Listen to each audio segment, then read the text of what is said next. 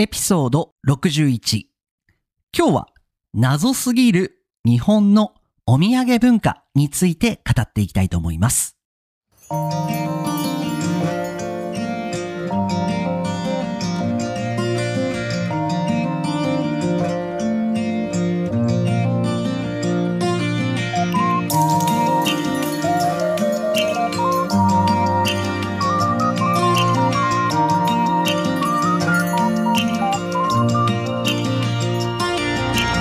世界の皆さん、こんにちは、こんばんは、おはようございます。ポッドキャスターのカイチです。いつも世界各国からカイチと学ぶ生の日本語を聞いてくださり、本当にありがとうございます。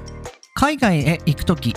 日本人がしがちな行動第1位として考えられるのが、お土産を持っていくという行動ですよね。私もこのお土産にはずーっと悩まされている日本人の一人です。出張、実家に帰るとき、知り合いのところに行くとき、すべてお土産を持っていくべきか考えさせられます。そんなめんどくさい日本の文化がこのお土産です。国内はさておき、まあ、今日はですね、海外で喜ばれるお土産ランキングという記事がありましたので、一緒に考えていきたいと思います。それでは今日も張り切っていきましょう。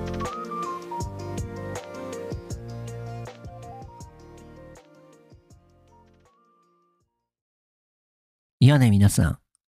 お土産を日本人からもらったことありますか？このお土産文化、実は日本人の私からすると、本当にですね、もうやめてくれっていう感じなんです。そんなわけで、今日はこのお土産文化について語っていくわけなんですけれども、今日も3つに分けてお届けしたいと思います。まず1番、お土産文化についての基本知識。そうですよね。お土産お土産って言ってますけども何なのかって話ですよね。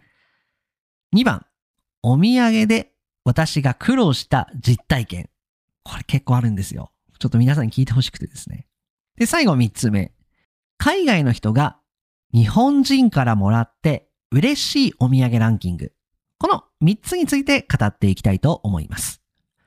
まず、お土産文化についての基本知識なんですけれども、多分、まあ、日本国外の方で、まあ、日本語を勉強されている方は、このお土産文化を知っている方がほとんどだろうなと思います。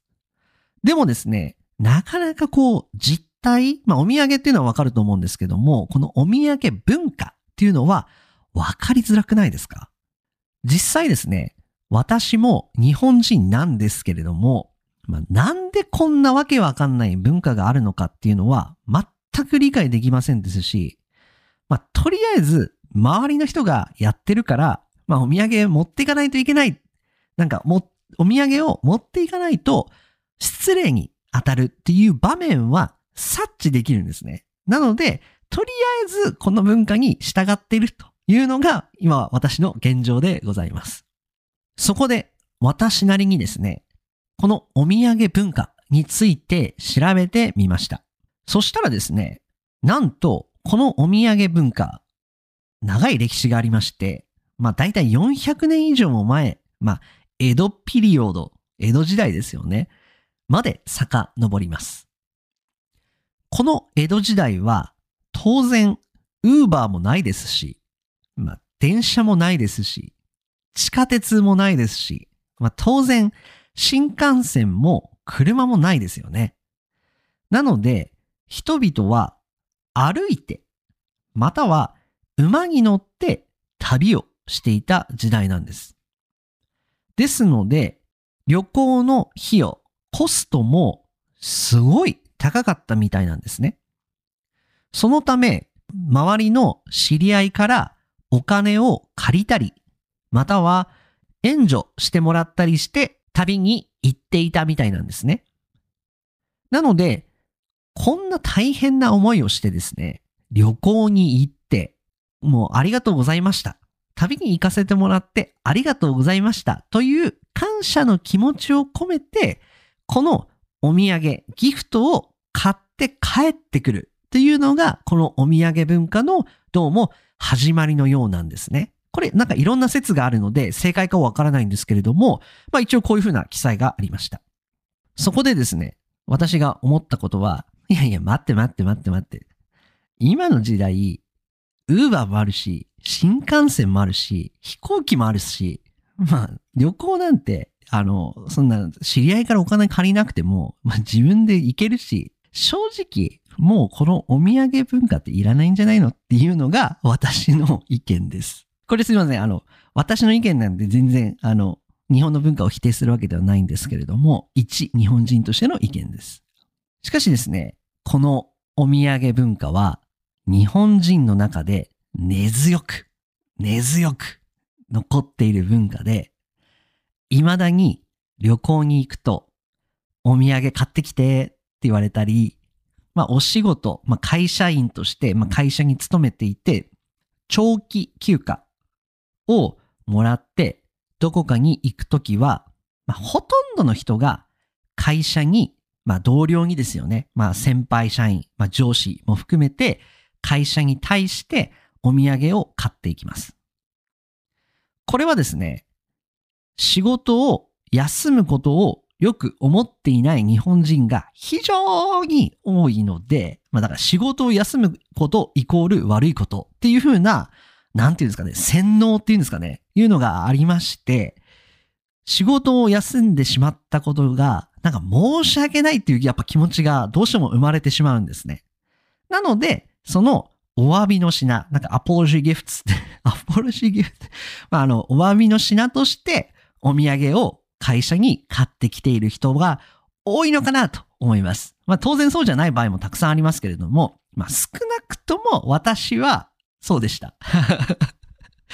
なんかそう、なんか申し訳ございませんみたいな感じで買っていってました。なんかもう、あとはもう、お土産買ってくるの当然でしょみたいな雰囲気があるんですよね。で、お土産買ってこなかった場合は、なんか常識がないなみたいな感じで思われますし、まあでも、大変ですよね。まあそんなわけで、日本人はいつもこのお土産に悩まされるわけなんです。これが二つ目のお題でもあるお土産で苦労した実体験につながっていきます。実はですね、まあ先ほども出ましたけれども、仕事においてもこのお土産文化がありまして、これがもう悩みの種なんです。ニューヨーク時代で、まあ親会社が東京の会社だったので、まあ本社ですよね。ヘッコーターズに行くときは、ニューヨークからお土産を持っていかないといけない。というのが、まあ、まあ常識と言いますか、ルールでありまして、仕事の空いた時間を見つけて、よくお土産を買いに行っていました。まあでもあれですよね。上司と大体一緒に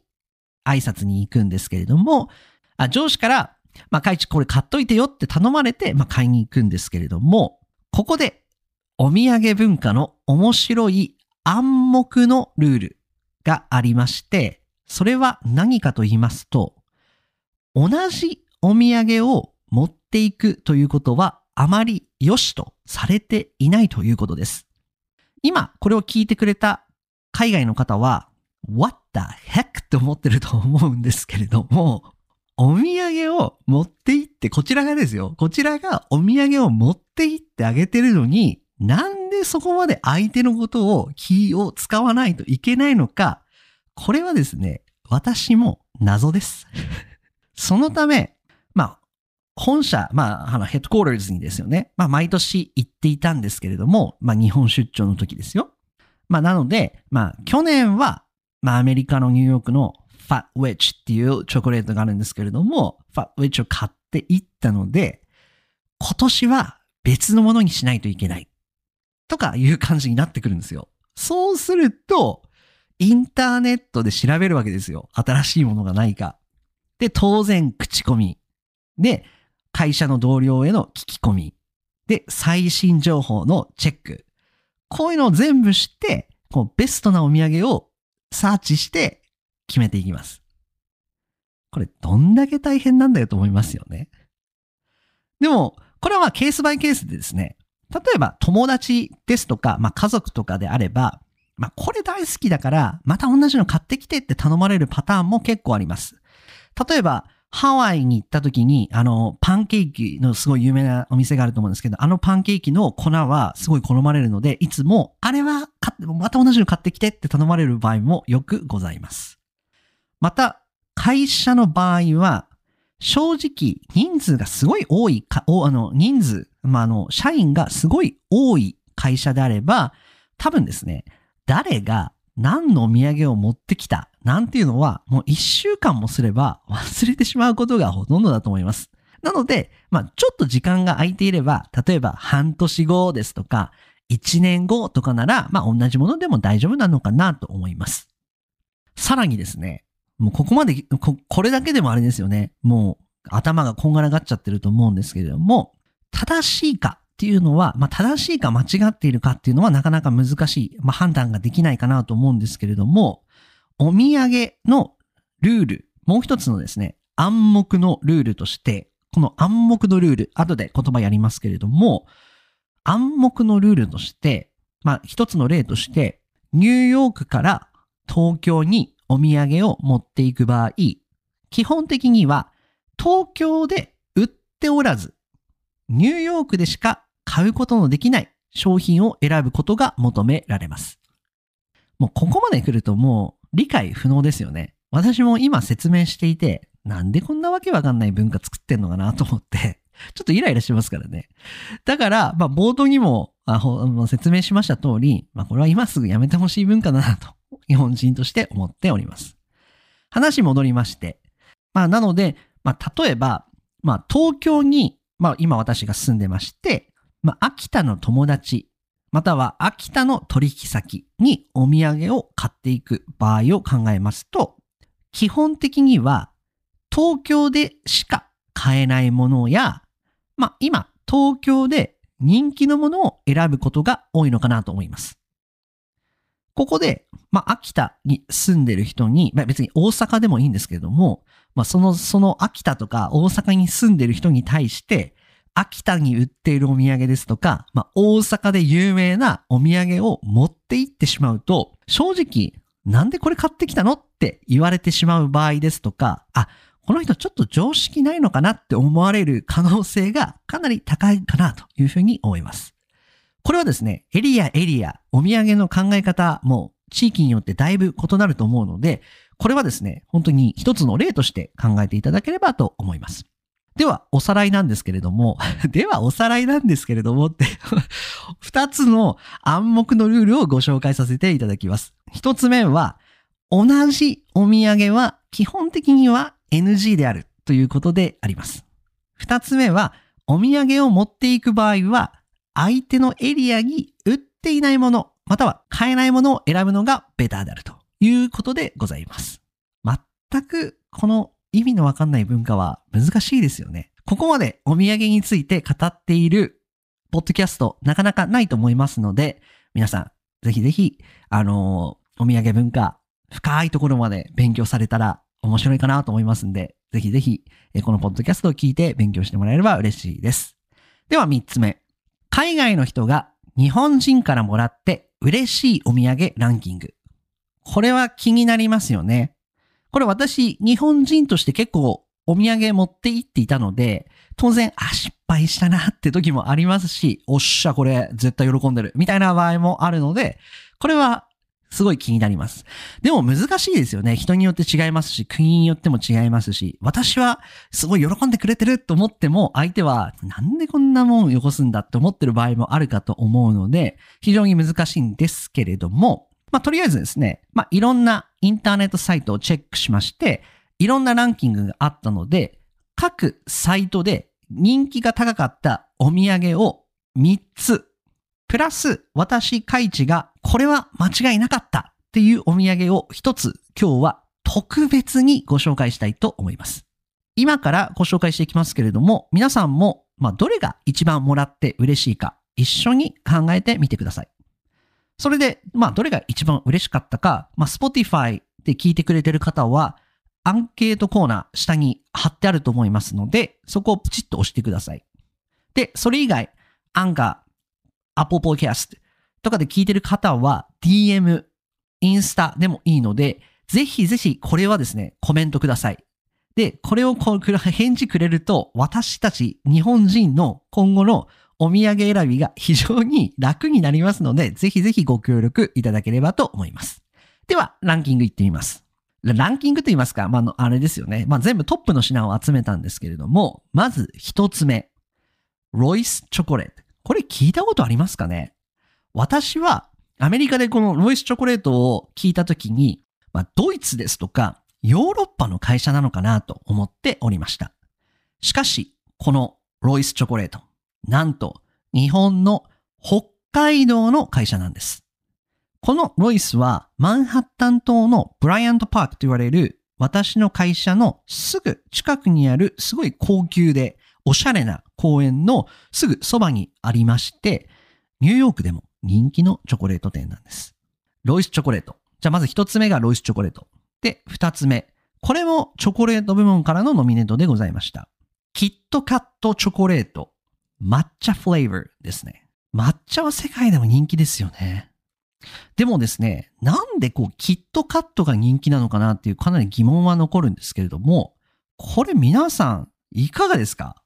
これもらって本当嬉しいんですか？このキットカット。ちなみに日本ではあの、コンビニエンスストアでも買えちゃうぐらいのものなので、これなんでなのかなと思うんですけども、これ、あの、皆さん、あの、ご意見、ご感想あれば、キットカット、これは本当にもらって嬉しいのか、これは真偽をぜひ確かめなければならないので、ぜひぜひコメントをください。最後にもう一つ、人気だったのが日本酒ですね。特に日本酒の中でも、獺祭と呼ばれるブランドの日本酒が非常に人気が高かったように思います。これはですね、アメリカでも同じ現象が起きてまして、獺祭と言われるブランドが非常に人気が高いんですよ。まあ、これも多分、これもですね、まあ、いくつか理由があるかと思うんですけれども、元日本の首相の安倍元総理がオバマ大統領、プレジデントにこの獺祭をプレゼントしたみたいなんですね。で、私自身もこう何度か飲んでますけれども、こうとてもフルーティーな味わいといいますか、飲みやすいなっていうのが第一印象でございました。では、この3つですね、もう一回おさらいしたいと思います。ロイスチョコレート、キットカット、チョコレートの抹茶味、日本酒の獺祭。この3つ、皆さん何をもらったら嬉しいですか？うーん、難しいですよね。これ日本人の私からすると、まあ、ロイスチョコレートはいいですよね。高級感があって。なんでかっていうと、ちょっとやっぱ私はその高級感を求めてしまうので、キットカットもらうよりは、ロイスチョコレートもらった方がやっぱいいなって気が私はします。私がもし日本人以外であればですよ。ただ、獺祭はやっぱ日本酒飲む方であればいいですよね。これはめちゃくちゃ嬉しいなと思います。この3つに関しまして、私の友人たちにアンケートを取りました。そうしましたら、まあアメリカの方々、まあカナダの方々、えー、あとはインドネシアの友達もいろいろ聞いたんですけれども、インドネシアの方はロイスチョコレートって言ってました。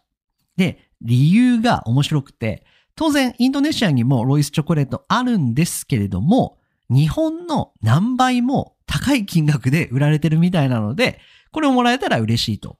なんでもう高級チョコレートっていう位置づけなんでしょうね。で、アメリカの男の友達は面白くて、ロイスチョコレートと獺祭。一つ選んでって言ったのに二つ選ばれたんですけども、獺祭はやっぱアメリカでも人気が高いので、獺祭だということでございます。で、ロイスチョコレートは食べたことがないから、ぜひ食べてみたい。ちょっと写真を送ったんですけども、写真がま高級そうだったので食べてみたいと。あと、カナダの女性は、ロイスチョコレートでしたね。やっぱチョコレートが人気なんですかね。なんで、ロイスチョコレート、すごい人気だったなと思います。あ、あと、ドイツ。ドイツに今住まれてる日本の方は、えっ、ー、と、獺祭。その方はすごい日本、あの、日本酒が好きなので、ちょっと番外編ですけども、やっぱ獺祭が良かったな、というふうに言ってました。皆さんいかがでしょうか？一応これ写真も貼っときますので、ぜひぜひ確認ください。で、どれが良かったかアンケートをお答えいただければよろしいかと思います。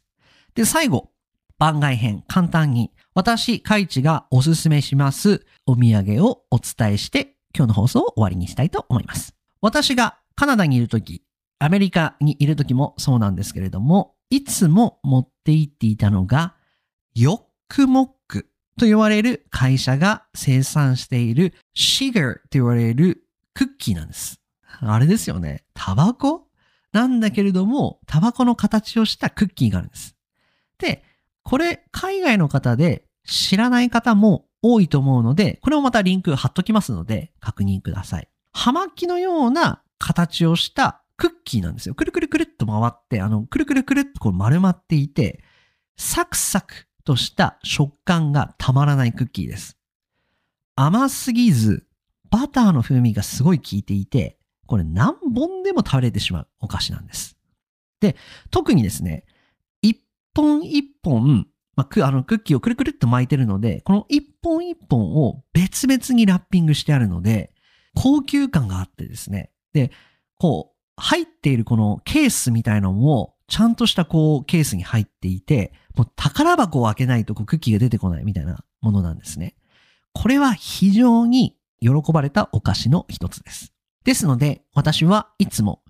取引先、まあ不動産で取引する会社ですとか、まあアメリカにいる時もそうなんですけれども、女性が多い職場だなというふうに分かった瞬間に、私はこのヨックモックをプレゼントとして持っていきます。そうすると、やはり皆さん、女性の方はこれすごい喜んでくれて、まあその後ですね、まあ何かトラブルがあった時ですとか、まあなかなかこう、あの、アポインメントの時間が合わなかったりですとか、まあそういった時は、まあちょっと優しく接してくれるというメリットがあるので、私はいつもこのヨックモックを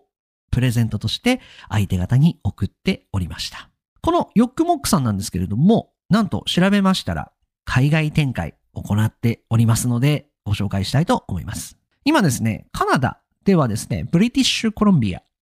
あとはベトナム、タイ、台湾、香港にもあるようでございます。リンク貼っておりますので、お近くの店舗をぜひぜひ確認して、もし食べたことがなければ、ぜひ一回チャレンジしてみてください。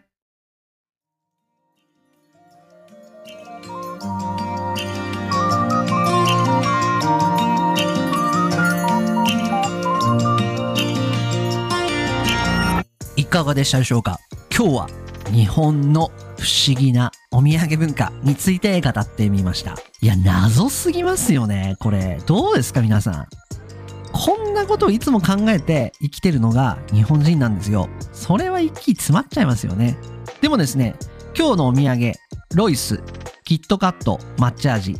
日本酒の獺祭、これのどれをもらって嬉しかったか、リスナーさんのご意見、ぜひぜひお聞きしたいので、アンケート、DM いただければ本当に嬉しい限りでございます。それでは、えー今日の放送が面白かったなと思ってくれた方は、ぜひチャンネル登録、グッドボタン、5スターレーティングいただければ本当に嬉しいです。あと、最後にアナウンスになりますけれども、今年の末までに収録予定ではございますけれども、2021年に買ってよかったものというテーマでお便りを募集させていただいております。ぜひぜひこちらもご連絡いただければ、ポッドキャスト内で読ませていただきます。何でもいいです。皆さん、あのマイクでもいいですし、車買いましたって場合でもいいですし、私もポッドキャストを始めましたんで、パソコン買いましたみたいな、そんなものでもいいので、ぜひぜひお便りいただければ嬉しいです。私ですか？私はいろいろあるんですけれども、おっとこれネタバレしちゃいますので内緒です。皆様のご意見お聞かせください。それではまた次回の放送でお会いいたしましょう。さよなら。はい、えーそれでは一言フレーズコーナーやっていきたいと思います。今日ご紹介します単語は3つですね。1番、察知する。2番、長期休暇。3番、暗黙の了解。この3つの単語について今日は解説していきたいと思います。まず一番初め、察知する。これはですね、何かの、まあ、状態の変化を知ることを言います。よくですね、危険を察知するですとか、敵の動きを察知するというふうな形で使われることが多いのかなというふうに思います。これはですね、英語にしますと、例えば、He has a sharp nose for danger みたいな形で、こう何か起こるようなことをこう察知して、こう感じて、その状態の変化を知ることができる時に使うのがこの察知というものでございます。二つ目。長期休暇。これまた言い方難しいですよね。長期休暇。これはですね、二つの単語が合体してるんですけども、まず、長期というのは長い期間っていう意味なので、long ですよね。で、休暇。これはバケーションのことですね。なので、長期休暇とは長い期間お休みすることを言います。夏休み、冬休みとかはこの長期休暇にあたります。三つ目、暗黙のルール。これは難しいですよね。この暗黙というのはですね、口に出して明言、まあ明らかにはしていないんですけれども、世の中、世間で理解し、理解や納得がされているものを得られている様を言います。まあ、言葉にしていなくてもみんなが理解していることがこの暗黙。まあ、ルールはあれですよね。ルールなので。なので、他の言い方をしますと、unspoken rule みたいなものでございます。この暗黙のルールの例としましては、まあ、日本文化で言いますとですね、例えば、上司、会社の上司、スーパーバイザーが帰るまでは帰ってはいけないみたいな暗黙のルールがあります。みたいな形で使うことが多いのかなと思います。いかがでしたでしょうか？もし知らない単語があれば、ぜひぜひ一回復習をして、それからまた本編聞いてみてください。それではまた次回の放送でお会いいたしましょう。さよなら。